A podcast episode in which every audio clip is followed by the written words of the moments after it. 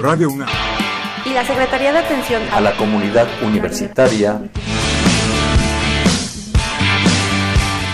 a través de la Dirección General de Atención a la Salud presentan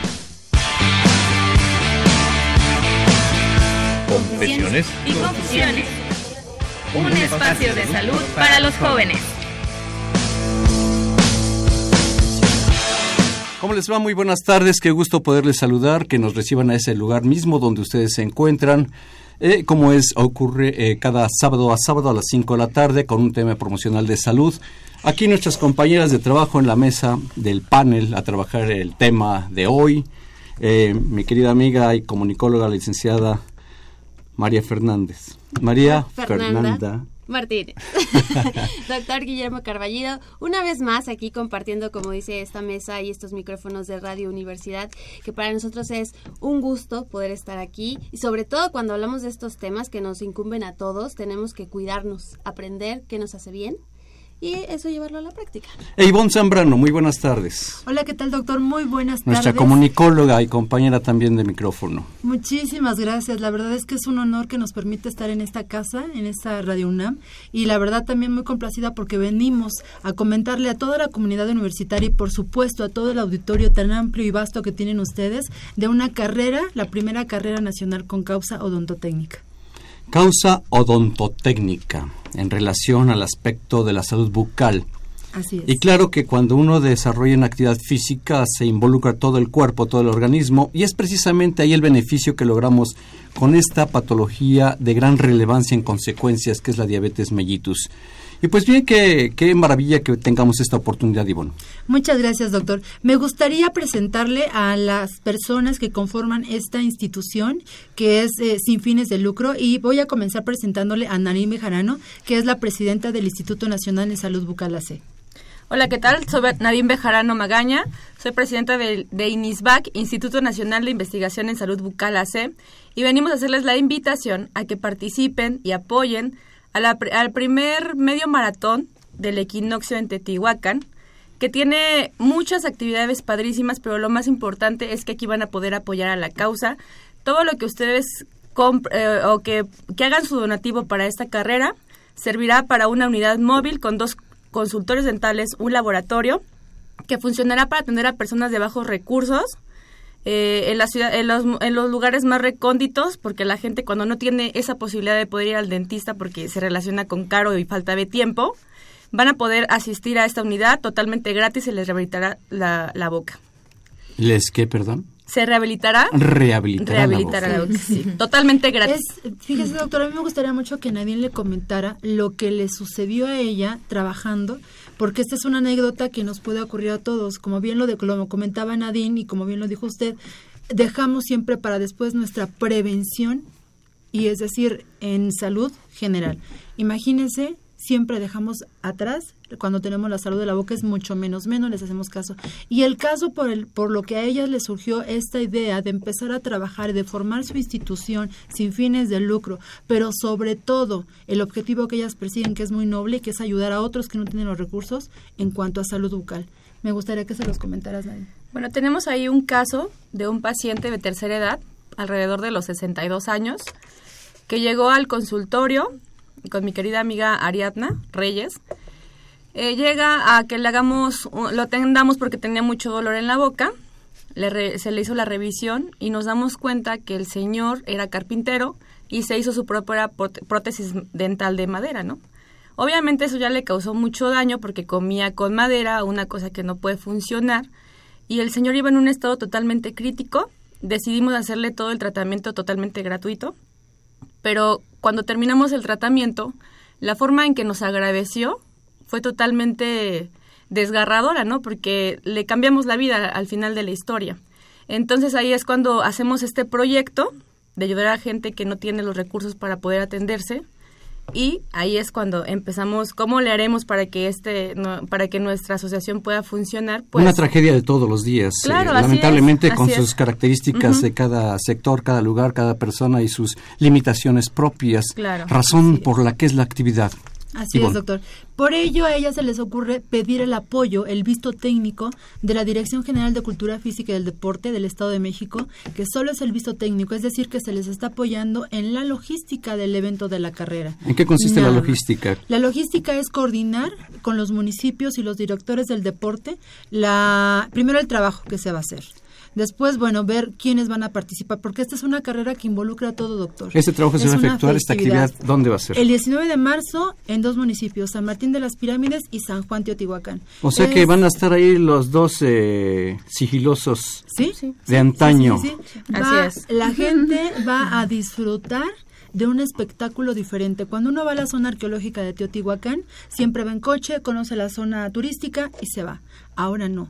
Van a poder y tienen la posibilidad de ver un despegue de fiesta, de ir a cargarse de energía, de conocer y de recorrer tanto la zona arqueológica como los pueblos mágicos.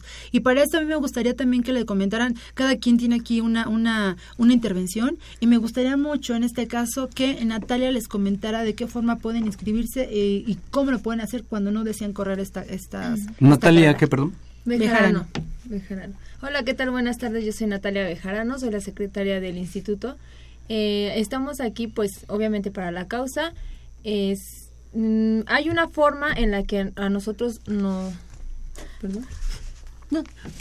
Hay, una forma en la que este nosotros ustedes pueden no correr porque obviamente no a todos nos gusta ese ese eh, ese esa forma de correr y obviamente pues se pueden inscribir y no correr como siendo corredores virtuales. Sí, ah, nada más haces el donativo, es apoyar a la causa obviamente y tú nada más vas siguiendo nuestra página y vas viendo todo lo que se, todo cómo va a ser toda la carrera. Se va a poner muy padre, hay muchísimos eventos y pues eh, a ver Nora para que nos digas muchas gracias a todos auditorio por habernos por estar escuchándonos. Queremos solamente concretar diciendo que la carrera va a ser el 19 de marzo va a empezar a las 6 de la mañana va a ser una fiesta en grande no solamente es la carrera los esperamos ahí. Este van a poder inscribirse en sportinglab.com Nuevamente para inscripciones, mm, repetimos. Sporting Lab. Sporting. Sporting Lab. Sporting en inglés. Sporting Lab. Lab. L-A-B. L-A-P. L-A-P. Punto com. Y también este pedimos que... Sporting Lab. Ajá. Punto com.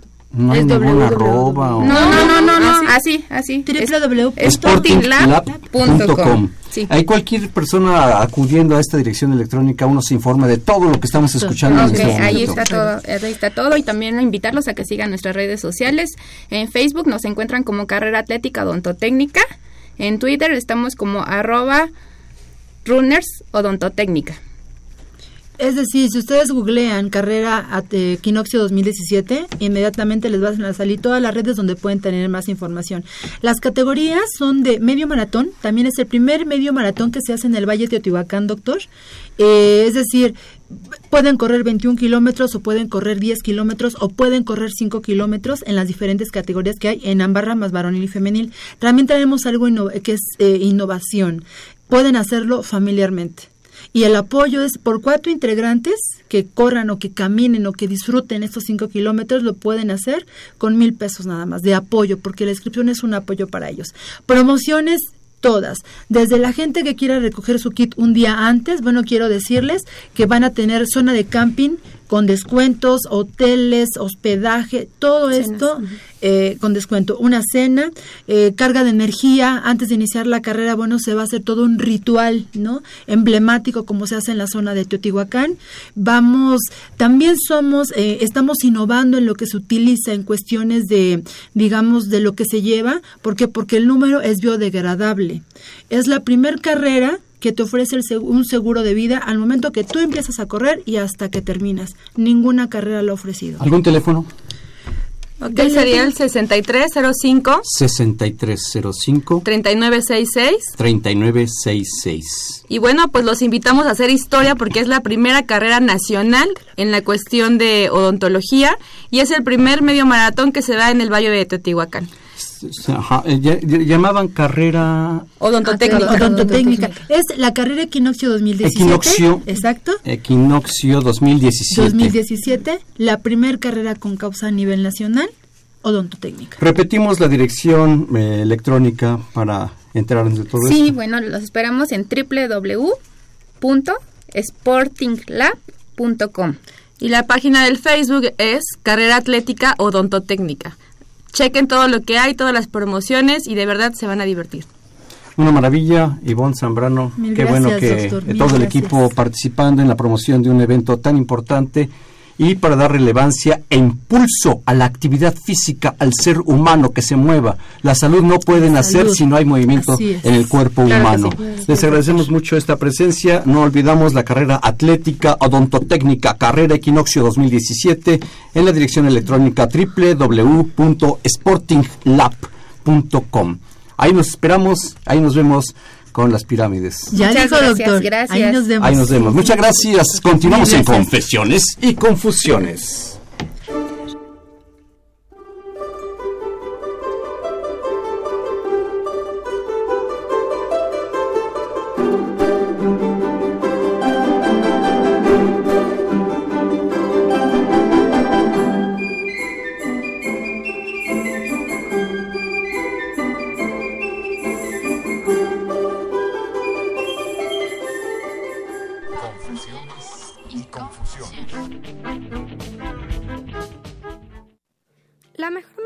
Prevenir la diabetes y tratarla en caso de presentarla es con cambios en el estilo de vida. Consumir más verduras y frutas, disminuir el pan, tortilla, tamales y pasta. No consumir productos fritos. Realizar actividad física al menos 30 minutos al día. Evitar el consumo de alcohol y tabaco. Las personas obesas presentan más riesgos, por lo que es importante bajar de peso. Las personas con diabetes tienen más riesgo de presentar infecciones graves. Algunas medidas para evitarlas son no usar zapatos apretados y revisar los pies todos los días en busca de cortes, enrojecimiento o ampollas. Cepillar los dientes al menos tres veces al día y acudir al dentista frecuentemente. Aplicar todas las vacunas que indique el médico. Siempre acudir al médico si presentan alguna molestia. Una diabetes bien controlada presenta menos complicaciones. Confesiones. Escríbenos tus dudas, comentarios o sugerencias a confesiones.unam.mx o comunícate con nosotros en vivo al 55 36 89 89. En un momento continuamos.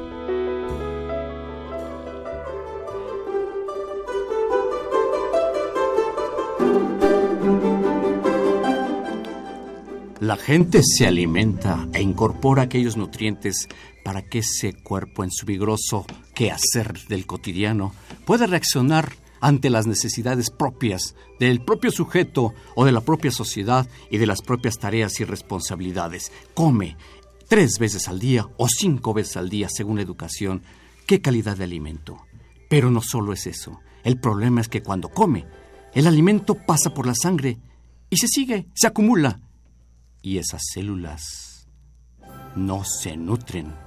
Esas células siguen pidiendo más, quieren comer, no han comido, no les llega la comida. Alguien parece etiquetar en alguna carpeta de la mesa diabetes en la persona. Pero ¿qué características estamos encontrando que esta persona come y a su vez sus células actúan como si no comieran?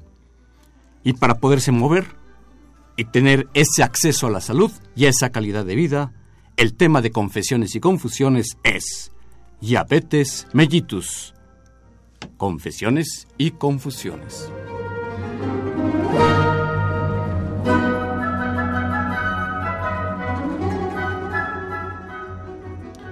Qué gusto, qué oportunidad poderles saludar. Muchas gracias.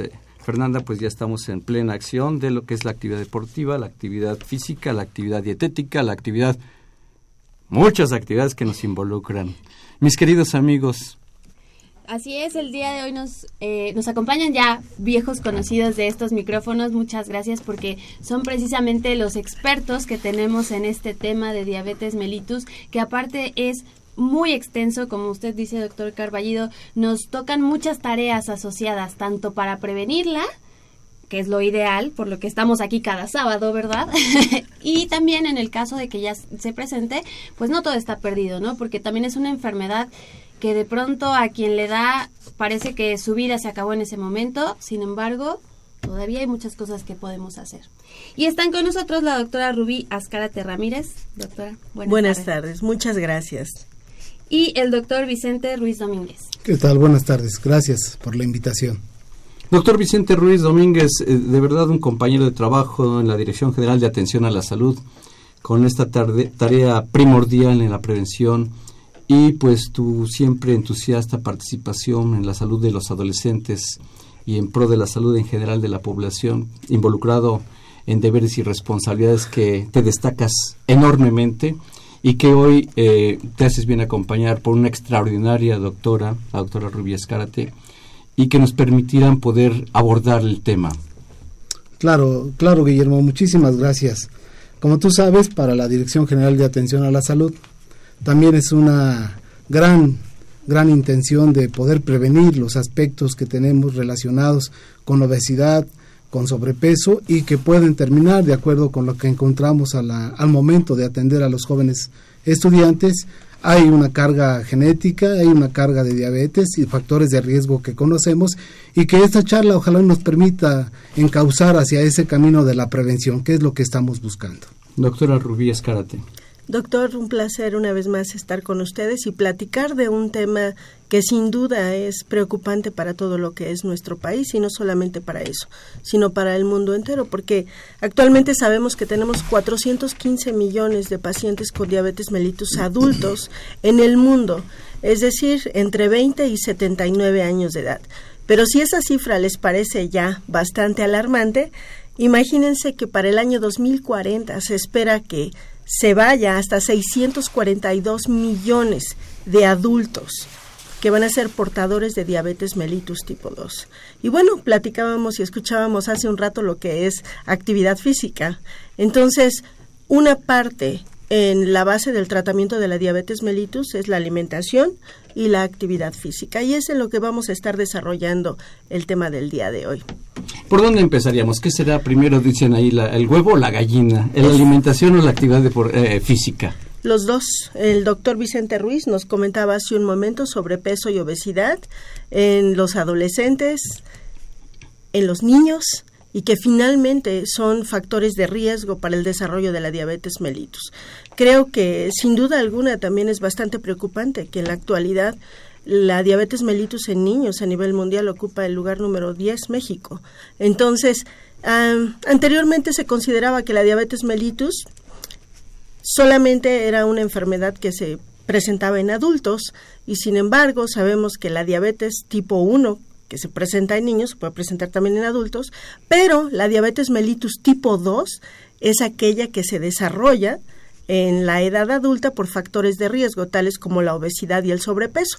Pero ahora ya no es característica solamente de los adultos, sino los adolescentes ya están presentando y los niños diabetes mellitus tipo 2.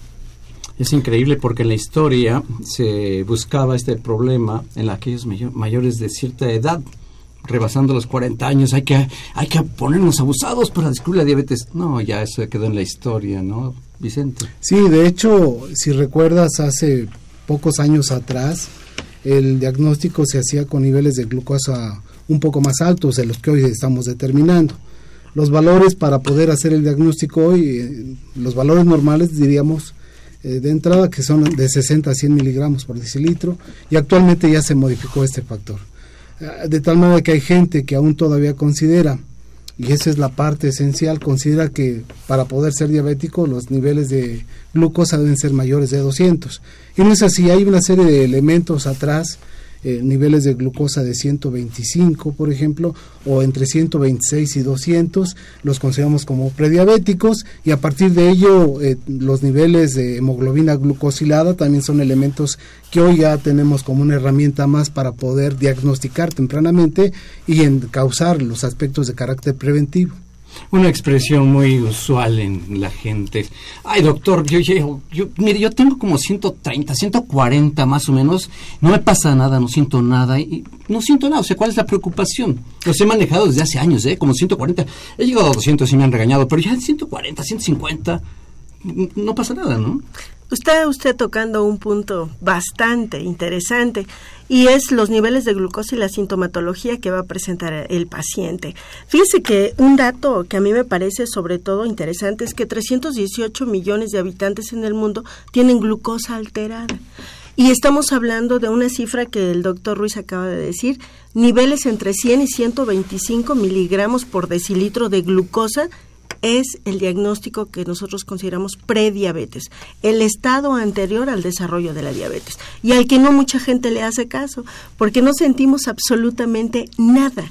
Entonces el paciente, cuando tiene estos niveles, dice, bueno, es normal. Bueno, no solamente los pacientes, tenemos todavía que trabajar un poco más con el equipo de salud, porque no estamos haciendo una medicina, medicina preventiva. Estamos considerando el paciente no tiene todavía glucosa en ayuno mayor de 126, no es diabético, no no, es diabético, pero no queremos llegar a la diabetes. La intención es detectar a este tipo de pacientes en la primera etapa de esta enfermedad, la prediabetes. Y es ahí donde nosotros buscamos incidir. Preguntaba usted, ¿qué fue primero, el huevo o la gallina? Es muy interesante, porque ¿qué es primero? Los malos hábitos de alimentación, la falta de actividad física, pues sí, eso puede ser desencadenante como tal, factores de riesgo. Sin embargo, ya el paciente que presenta el diagnóstico de diabetes mellitus, los dos pilares del tratamiento de la diabetes son actividad física estructurada y un, buenos hábitos de alimentación, alimentación saludable. Y son las, la parte más complicada en el tratamiento de la diabetes. Doctora Rubí te señaló claramente actividad física estructurada. Yo me quedaría con actividad física, pero con la palabra estructurada, ¿qué involucra? Es Ahorita vamos a tocar otro tema muy interesante ahí que se llama diabetes mellitus y etapas del cambio, porque si bien es cierto, la mayor parte del personal de salud le dice al paciente necesita hacer 30 minutos de actividad física diarios, cinco veces a la semana. Eso suena muy bonito, pero para llevarlo a la práctica es muy difícil. Además, consuma frutas y verduras, tome agua pura y alimentos saludables. Eso suena aún más bonito pero llevarlo a cabo es muy difícil.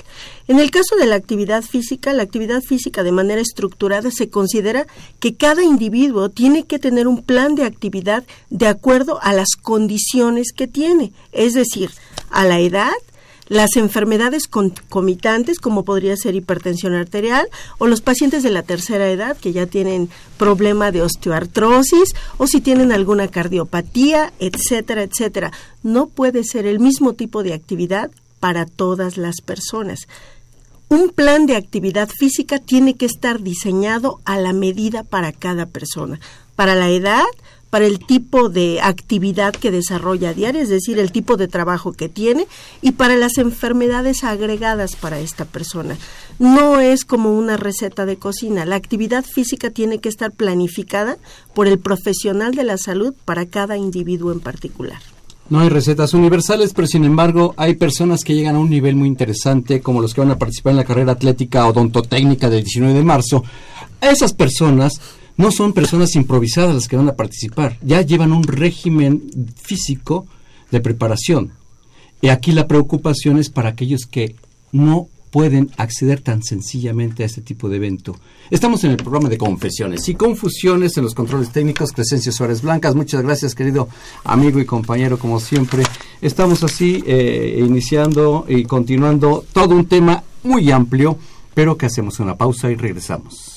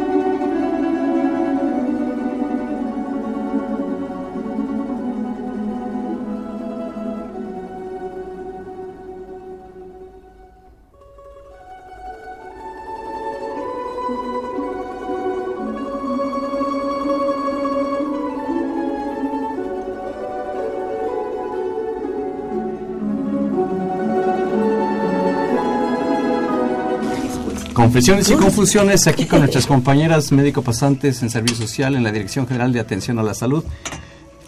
Renata Galán Contreras. Renata Galán Contreras, muchas gracias Renata. Y Esquivel Díaz Diana. Y Esquivel Díaz Diana. Ellas eh, esperan sus llamados, sus inquietudes, sus preguntas al 5536 8989. Repito, 5536 8989. Hablando sobre la diabetes mellitus, ahorita la, la doctora Rubías Karate ya nos está dando cifras a nivel mundial y, y en unos años que ya la verdad es que el aumento de verdad parece que va a ser impresionante. Habrá que ir trabajando en que esas cifras no, no lleguemos. Pero siempre es importante como aterrizarlo en nuestro contexto inmediato, porque a veces ahí es donde radica la idea de no, pues en el mundo, ¿no? Eh, quizá por en razas o, en algunas partes del mundo son más propensos, hay mayor predisposición a la presencia de esta enfermedad. Sin embargo, ¿cuál es el panorama actual eh, en México como tal de la diabetes?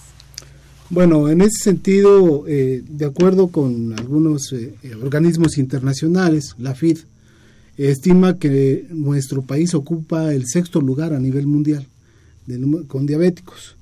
Y en la misma eh, federación establece que contamos con alrededor de 11.5 millones en nuestro país. La última encuesta de Ensaní de del medio habla de que el porcentaje en relación a la del 2012 se incrementó de, 9 punto, de 6.4 a 6.5. Esto, de acuerdo con esta encuesta, ronda alrededor de 6.5 millones. Pero aquí otro dato importante y además interesante es que se estima que por cada diabético hay dos que no, no saben que son diabéticos o que finalmente están en el, en el esquema de un limbo que necesitamos atender. Es decir, hay que buscar, así, así es. Es, es, un elemento que tenemos que buscar. Y para ello, eh, para poder encontrar cómo buscar este tipo de circunstancias, hay una serie de elementos, porque la, la enfermedad de la diabetes no es, es una enfermedad crónica, pero no es una enfermedad crónica que requiera de la atención de un solo médico. Es decir, hay otras enfermedades como la hipertensión arterial, como las enfermedades cardiovasculares, que requieren a lo mejor con un solo médico pudiera tratarse el problema. Este tipo de enfermedad crónico-degenerativa, la diabetes tipo 2, requiere de un gran equipo, requiere de una gran participación tanto de nutriólogos, de educadores físicos, hablando del aspecto de carácter deportivo, de psicólogos, de nutriólogos, del médico, de trabajador social. Es decir, se involucra una gran cantidad de gente, incluso la familia la familia y la sociedad, porque bueno, pues se requieren de espacios en donde se puedan realizar actividades físicas adecuadas, acorde con lo que mencionaba la doctora Rubí, pero más sin embargo hay un elemento que necesitamos motivar hacia estas personas que se conocen con algunos factores de riesgo y entonces hablamos de que hay una serie de etapas del cambio que van a permitir finalmente buscar motivarlos para que puedan atenderse esta gran problemática. Para ello eh, hemos eh, observado que esta, estas eh, etapas del cambio, creo que la doctora Rubí tiene experiencia en esto, ¿podrías platicarnos al respecto, Rubí? Claro que sí. Y Fernanda, tengo que darte una muy mala noticia. Nos decías cómo es el panorama de la diabetes en México.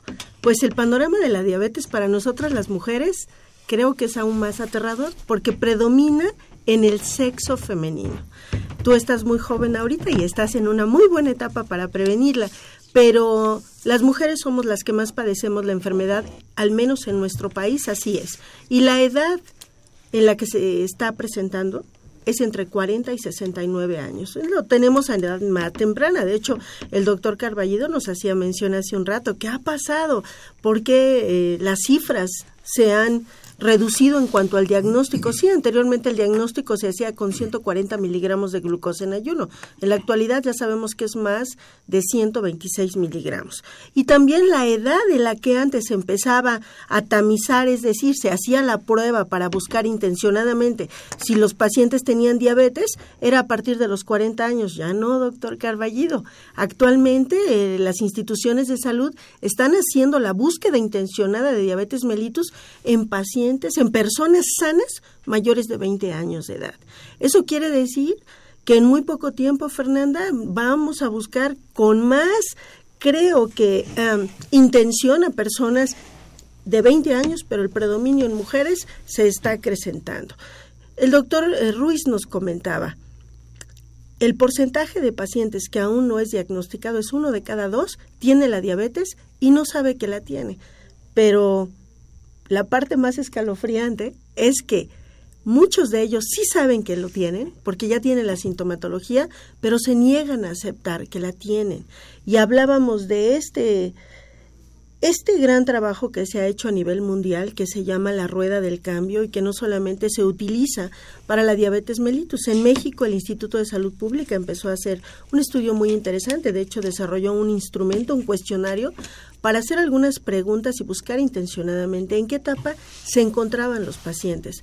La rueda del, del cambio, em, en los años de los 80, aplicada por dos psicólogos muy importantes de Clemente y Prochatska nos dice que el paciente atraviesa por cinco etapas antes de aceptar la enfermedad.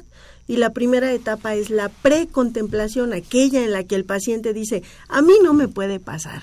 Sí, estoy un poco en sobrepeso, no hago actividad física, fumo, pero a mí no me va a dar. Eso está muy lejos de mí. Se llama precontemplación. La etapa de contemplación, que es la que sigue, el paciente dice, bueno, eh, eh, probablemente tengo la sintomatología y tengo diabetes. Pero solamente eso. A mí no me va a pasar nada malo. Lo tengo, pero no me pasa nada. Puedo seguir consumiendo refrescos, cantidades industriales de carbohidratos, no hago actividad física y aunque tengo la enfermedad, no voy a tener complicaciones. Esa es la segunda etapa. La tercera etapa es en la que el paciente sabe que tiene la diabetes, sabe los riesgos que puede desencadenar esta enfermedad en cuanto a complicaciones, es decir, se está preparando para hacer un cambio en su vida. Esa es la etapa de preparación. Y la cuarta etapa es la etapa de acción. El paciente sabe que tiene la enfermedad, acepta la enfermedad, toma precaución sobre sus riesgos, ha hecho modificaciones en sus estilos de vida, es decir, está en plena acción para mejorar las condiciones de vida. Es la cuarta etapa. Y la quinta etapa de mantenimiento, en la que el paciente ya por más de seis meses tiene hábitos de alimentación saludables, es decir, consumo de agua pura, vegetales, una dieta equilibrada, el plato de bien comer y aparte de todo, realiza actividad física de manera regular, más de 30 minutos diarios. Es la quinta etapa, pero también se habla de una sexta etapa.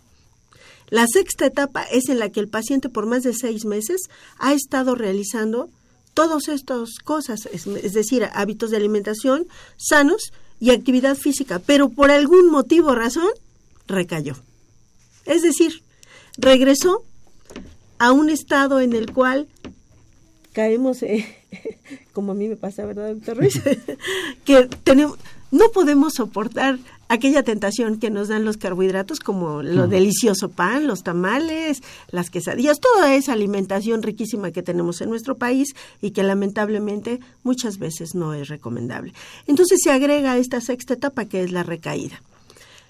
¿Y en qué etapa creen que esté la mayor parte de los pacientes que están en nuestro país? En la recaída. ¿En la primera o en la segunda? No, más bien en la primera. A mí no, a mí no me puede pasar eso o no pasa. No, bueno, yo como médico lo puedo decir, a mí no me pasa nada, ¿no? Muy bien. Doctor Ruiz, ¿en qué etapa cree que esté? Estamos en, una, en, un gran en un gran problema. Mira, porque esto que señalas, doctora, en el sentido de la recaída, en una aventura estructurada de actividad física, en una aventura estructurada de una buena alimentación, que predominantemente debe ser rica en verduras eh, de hoja verde, porque a veces la gente le llama verdura a la, a la, a la papa, por ejemplo, y que no. es nada de hoja verde, ¿verdad? Pues ahí hay una confusión. Entonces, este elemento pasa por el aspecto de la recaída. Y creo que ya una vez que el paciente tiene el diagnóstico de diabetes, se queda en la contemplación.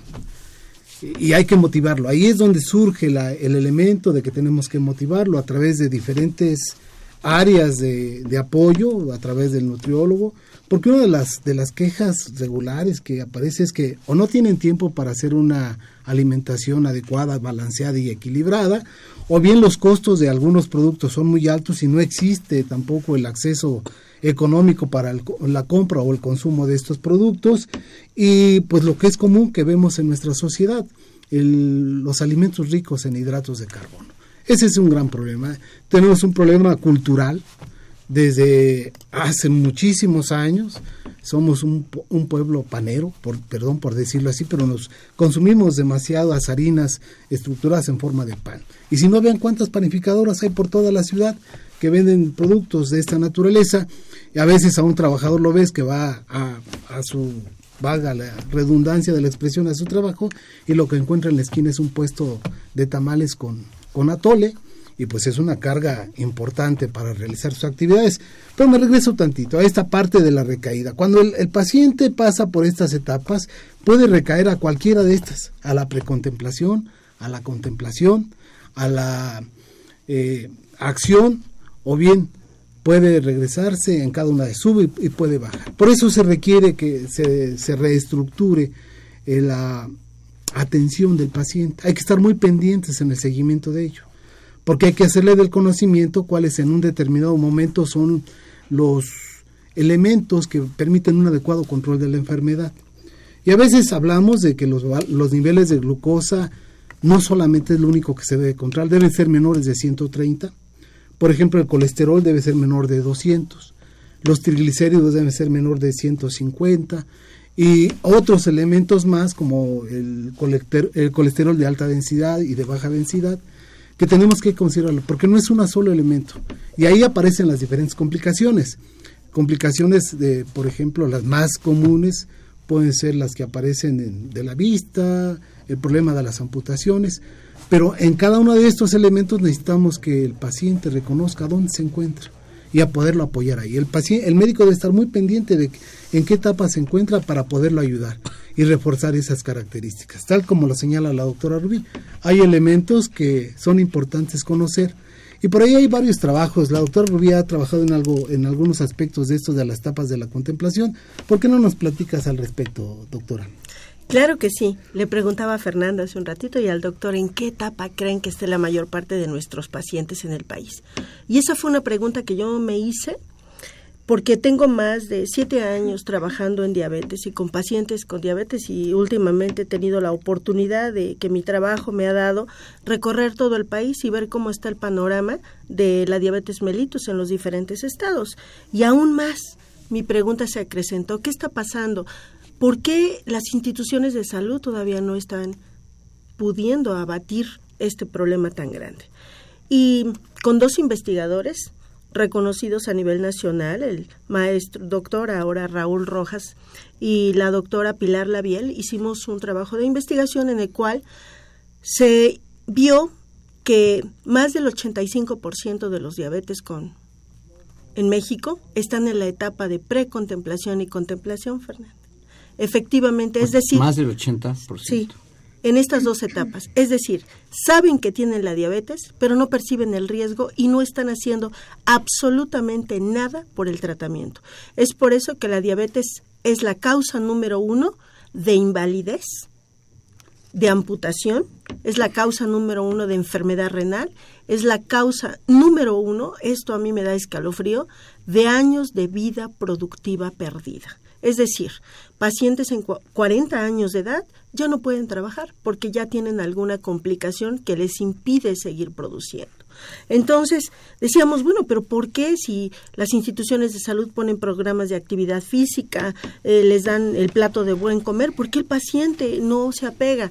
Porque está en una etapa en la que no acepta todavía la enfermedad, no percibe el riesgo y no quiere hacer nada por cambiar no se puede solo. El doctor nos hablaba de un tratamiento integral y efectivamente nosotros podemos darle una dieta al paciente y le podemos decir vas a caminar 30 minutos diarios, pero si el paciente no está listo para hacerlo, no lo va a hacer.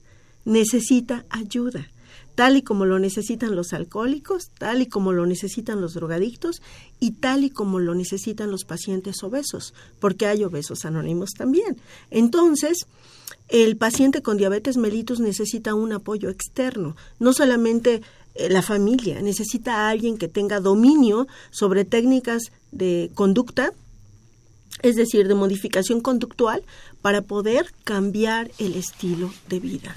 Es un problema bastante grave y que si nosotros no incidimos en los hábitos de alimentación y de actividad física, es decir, modificar los hábitos en un paciente, ningún medicamento, ningún especialista dedicado solamente a la diabetes va a poder modificar a un paciente. Es difícil. Tenemos una llamada telefónica. Sí, tenemos una llamada telefónica de Ricardo Gómez que nos dice eh, cuántos y qué tipo de análisis son necesarios para obtener un diagnóstico confiable de diabetes mellitus y tiene otra pregunta que dice qué tan cierto es que una dieta vegetariana puede controlar por sí sola los niveles normales de glucosa. Las dos preguntas son muy interesantes. La primera pregunta, tenemos una glucosa en ayuno, así se llama, que puede ir a cualquier laboratorio y pedir una glucosa en ayuno, y la glucosa mayor de 126 da el diagnóstico de diabetes. Hay otra prueba excelente que yo creo ahorita se le llama el gold standard, es decir, la prueba de oro, que se llama hemoglobina glucosilada. Y la hemoglobina glucosilada nos mide 30 días, de, perdón, 90 días en un individuo, es decir, durante un lapso de 90 días nos puede decir los niveles de glucosa en todos estos.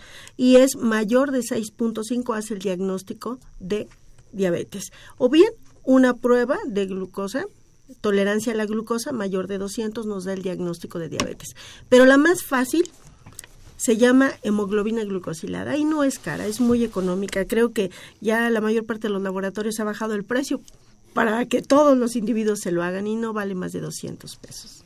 Y la segunda pregunta, ¿una dieta vegetariana puede por sí sola controlar los niveles de glucosa? Ojalá. Eso sería magnífico. Pero el problema que tenemos de la diabetes mellitus tiene que ver con la producción de insulina a nivel pancreático. Entonces, cuando nosotros consumimos cualquier tipo de alimento, se activa la secreción de insulina para poder metabolizarla. Entonces, cuando el paciente ya tiene la diabetes establecida, aunque solamente consumiera vegetales, no podría llegar al control por sí solo. Confesiones y confusiones. El tema diabetes mellitus, un problema mundial y lamentablemente de consecuencias muy dramáticas. Estamos en Confesiones y Confusiones, una pausa y regresamos.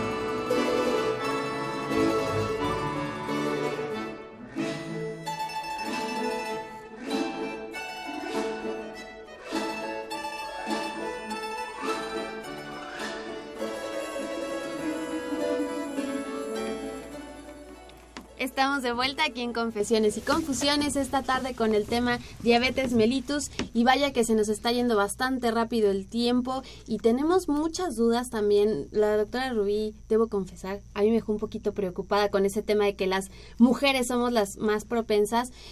Y, y sí, me, sí me gustaría mucho también que, que a nuestros radioescuchas pues este tema del, del deporte y la alimentación de todas maneras va a llegar a un punto desafortunado que si nos imaginamos que vamos a llegar a la diabetes, igual vamos a tener que hacer ejercicio, igual vamos a tener que comer bien. Entonces, si estamos afortunadamente a, tiempo de prevenir, ¿cuáles tendrían que ser estos tips que ustedes nos dan? Porque, pues ya mencionaba muy, muy rápidamente el doctor em, Vicente Ruiz, que a veces caemos en confusiones de que la dieta papa, por ejemplo. Y la papa me espantó. Oye, o sea que la papa no, es aconsejable. No, no es que no sea aconsejable. Finalmente, en la alimentación de las personas con diabetes, hay alimentos que necesitamos disminuir el consumo. Y yo mencionaba que la gente cree que, por ejemplo, la papa, la zanahoria, eh, que son alimentos que tienen un alto contenido en almidones, que finalmente el almidón se transforma en carbohidrato y el carbohidrato se va terminando siendo glucosa, la gente considera que estos alimentos son sanos. y no es la cantidad, sino, pues vean ustedes lo que venden. Quieren unas papas a la francesa, le ponen papas a la francesa, fritas en aceite y además le ponen de estas cosas eh, que saborizantes, que eso, aderezos, que hacen que el nivel energético sea muy alto. Y a veces la gente cree que esto es saludable porque es una, un alimento natural, no siéndolo así de, to- de total. Además nos preguntaban hace un momento, doctora, ¿y la dieta vegetariana entonces puede llevar al control? Y el doctor nos dice ahorita, zanahoria, papa, camote, elote, mango, plátano, mamey, muchas de las frutas y muchos de los vegetales que tenemos no son solamente, no tienen solamente fibra, tienen alto contenido de carbohidratos. Entonces, si nos quitamos los carbohidratos, por ejemplo, el pan, los almidones y todo eso, eso no significa que vamos a tener una dieta sana. Esa es otra cosa. La dieta tiene que ser equilibrada, Fernanda. Y lo ideal sería que desde la primaria, desde la casa, la educación para los pacientes no es cuando ya tienen la enfermedad, la educación es para toda la familia. Tenemos que empezar a modificar nuestros hábitos de alimentación. Doctor Cabrallido, yo creo que usted se debe de acordar que antes en las escuelas no se vendía lo que ahora se vende y nuestros refrigerios tenían otro tipo de alimentación. Lamentablemente las condiciones han cambiado y ahora a los niños se les preparan unas um, bolsas de lunch no tan recomendables. Los hábitos tienen que empezar a modificarse desde temprana edad. ¿Y la actividad física también? ¿O no, doctor Ruiz? Sí, mira, yo creo ahí, bueno, hay que hacer algunas consideraciones con lo que estás comentando porque efectivamente en las políticas públicas en cuanto a la alimentación no existe en, en el nivel formativo algo que nos hable de los, los- de los nutrientes que contienen los alimentos. Hago esa pequeña definición, los nutrientes que contienen los alimentos. Y por supuesto, si nos fijamos en el aspecto educativo que tenemos en nuestro país, pues nuestro aspecto educativo anda mal. Y necesitamos conocer desde tempranas edades el valor de los nutrientes. Yo creo que hoy con el etiquetado que se les pretende dar a muchos productos, pues también es, una, es un pequeño avance. Pero hay que enseñar a la gente cómo leer el- la etiqueta, porque si no enseñamos a leer cómo se lee una etiqueta, qué interpretación le damos a la etiqueta, pues podemos caer en la misma circunstancia, es decir, la información no nos va a servir. Porque ese es el otro aspecto. Informamos sobre diabetes, pero lo que tenemos que hacer es educar sobre la diabetes. Son dos elementos totalmente distintos. Y a veces sucede en el consultorio, nada más informamos, pero necesitamos pasar al aspecto de carácter educativo. Y en ese sentido, la alimentación también tenemos que educar en la forma de alimentarnos. Porque a veces lo ves, lo ve uno con los estudiantes universitarios. A veces les preguntas cuántos alimentos consumen. Dice, bueno, uno o dos, pero el más pesado es en la noche cuando regreso a la casa, porque pues me como todo lo que no me, me comí y creen bajo esa idea cultural que con una sola comida basta para que tengamos energía todo el santo día y no es así.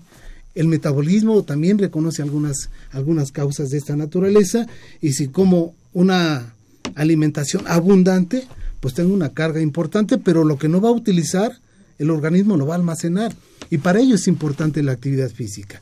Si hacemos o realizamos algo de caminata después de consumir alimentos, nos va a ayudar. Desafortunadamente entra otro elemento más que tiene que ver con las condiciones sociales.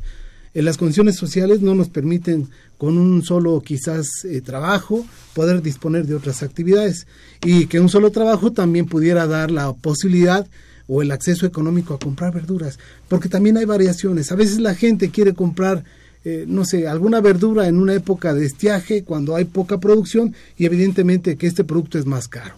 Y cuando hay el acceso, pues tampoco se, se, se compra, porque no tenemos ese hábito de comprarlo. Y además hay un elemento más, algo que enseñó la Segunda Guerra fue hacer conservas. Y hay alimentos que cuando hay una, una cantidad importante se puede, se puede hacer conserva y se puede almacenar. Y de ahí para las épocas de que está el producto caro, pues se puede tomar como un elemento de conserva. No somos un país que hagamos, hay conservas, pero hacemos conservas de dulces. No, no, no. no, Sí, no, sí, perdí sí. Y duda. eso es, es importante, como señalaba la doctora Rubí, el camote, los duraznos, eh, eh, hay una gran cantidad, mango que- en conserva y lo venden en latas y algo que la gente dice, bueno, pues aquí está el postre y ahí le entro dudas. Es fruta, al Es fruta, final. al finalmente se considera que es sano y no, hay que ver el valor energético de algunas frutas. Doctora Rubí Escárate Ramírez y doctor Vicente Ruiz Domínguez, a mí me preocupa mucho el tiempo. y no quisiera que el programa se acabara sin que tocáramos algo que ustedes no quisieran que se quedara en el tintero. ¿Qué sería? Aquello, aquello relevante. Todo lo que han dicho es bastante importante, pero algo que no se nos vaya a quedar en el tintero. Claro. Creo que partiendo desde que el, más del 80% de los pacientes con diabetes mellitus en el país se encuentran en la etapa de contemplación y contemplación, ¿qué vamos a hacer? ¿Qué es lo que vamos a hacer? ¿Puede modificarse eso? Sí. Y yo creo que ahorita lo más importante que hay es que el personal de salud tiene que estar preparado para poder intervenir tempranamente a estos pacientes. Es decir, que a pesar de que estén negando que tienen la enfermedad o que bien que ya estén a punto de dar el salto para aceptar la enfermedad y los riesgos que ésta lleva, tenemos que primero educar a los al personal de salud para que pueda, por medio de técnicas de modificación de conducta, ayudar a que el paciente acepte su enfermedad, se haga corresponsable del tratamiento de la enfermedad y pueda empezar a hacer modificaciones en la conducta, hábitos de alimentación saludables. Eso es en lo que se está trabajando actualmente en el sector salud. Y bueno, hacia allá vamos, doctor Carballido, en que no se quede solamente en que sabemos que los pacientes ya están en estas etapas. Empezar a trabajar para que el paciente desde temprano tiempo pueda hacer modificaciones en su conducta. Eso es lo más importante. Doctor Vicente Ruiz Domínguez. Sí, yo agregaría algo que me parece importante. Si en mi familia hay alguien con diabetes, de entrada yo soy prediabético. Y bajo esas características tengo que buscar la ayuda para que de manera preventiva encuentre elementos que me puedan motivar a cambiar mi estilo de vida, que me eh, elementos que me ayuden a cambiar mis hábitos de alimentación para que finalmente pueda prevenir y que en mi persona no se pueda presentar o si se presenta en un determinado momento, no se presente entre los 20 y los 30 años. Si la enfermedad se me presenta cuando tenga 60, 70 años, el panorama va a ser distinto porque las complicaciones van a aparecer más tardíamente y la etapa productiva de esa persona va a ser mucho más eficiente. Para mí sería esa parte también esencial que aquellas personas que tienen familiares diabéticos directos en orden ascendente o descendente, que, sea, que busquen la ayuda para poder identificar y prevenir tempranamente el problema de la enfermedad. Así es que si esta tarde nos hicieron el favor de escucharnos en Confesiones y Confusiones, pues más vale que vayamos previniendo a toda nuestra familia, porque si, como yo decía hace rato, si de todas maneras va a llegar ese momento en que vamos a tener que hacer una dieta equilibrada, eh, sana, con lo, con lo que ustedes ya nos fueron diciendo, y ejercicio, pues más vale ponerlo en práctica desde ahora y así nos vamos a evitar muchos problemas futuros. Doctora Rubí Azcárate Ramírez, doctor Vicente Ruiz Domínguez, ha sido primordial, la verdad, el haberles escuchado. La gente que haya escuchado la emisión de hoy puede llevarse una gran riqueza que le va a producir oro molido para el resto de su existencia y su calidad de vida, para ustedes que nos escuchan y para los que les rodean. Ha sido una oportunidad de lujo, la verdad. No olvidemos la rueda del cambio, la modificación de nuestra conducta y pues agradecerles mucho la presencia de ustedes, doctora, doctor. Muchas gracias, Guillermo, como siempre. Y esperemos que sea de gran ayuda para toda la comunidad universitaria. Doctor Vicente Ruiz Domínguez, muchas gracias de verdad por poder compartir estos conocimientos con el auditorio. Doctora Rubí Escárate Ramírez, ¿alguna palabra de final, algún mensaje? Muchas gracias y yo creo que la lucha contra la diabetes es de toda la población y de todos los que estamos involucrados en el área de la salud, sin duda alguna. Ustedes como medios de comunicación también. Tenemos que empezar a promover estilos de vida saludable a toda nuestra población universitaria. Ese es donde nosotros podemos incidir ahora. Los jóvenes mueven el país y por ahí tenemos que empezar. Gracias, doctor. Muchas gracias. Y los jóvenes mueven el país. en este caso le agradecemos a la doctora Diana Esquivel Díaz Muchas gracias.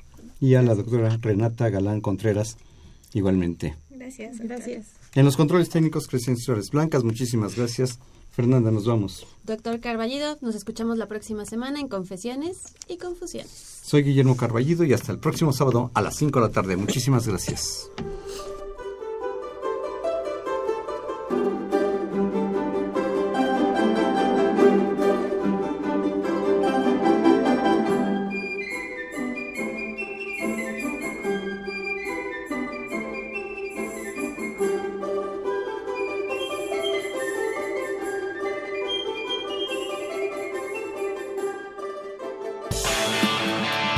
Radio UNAM.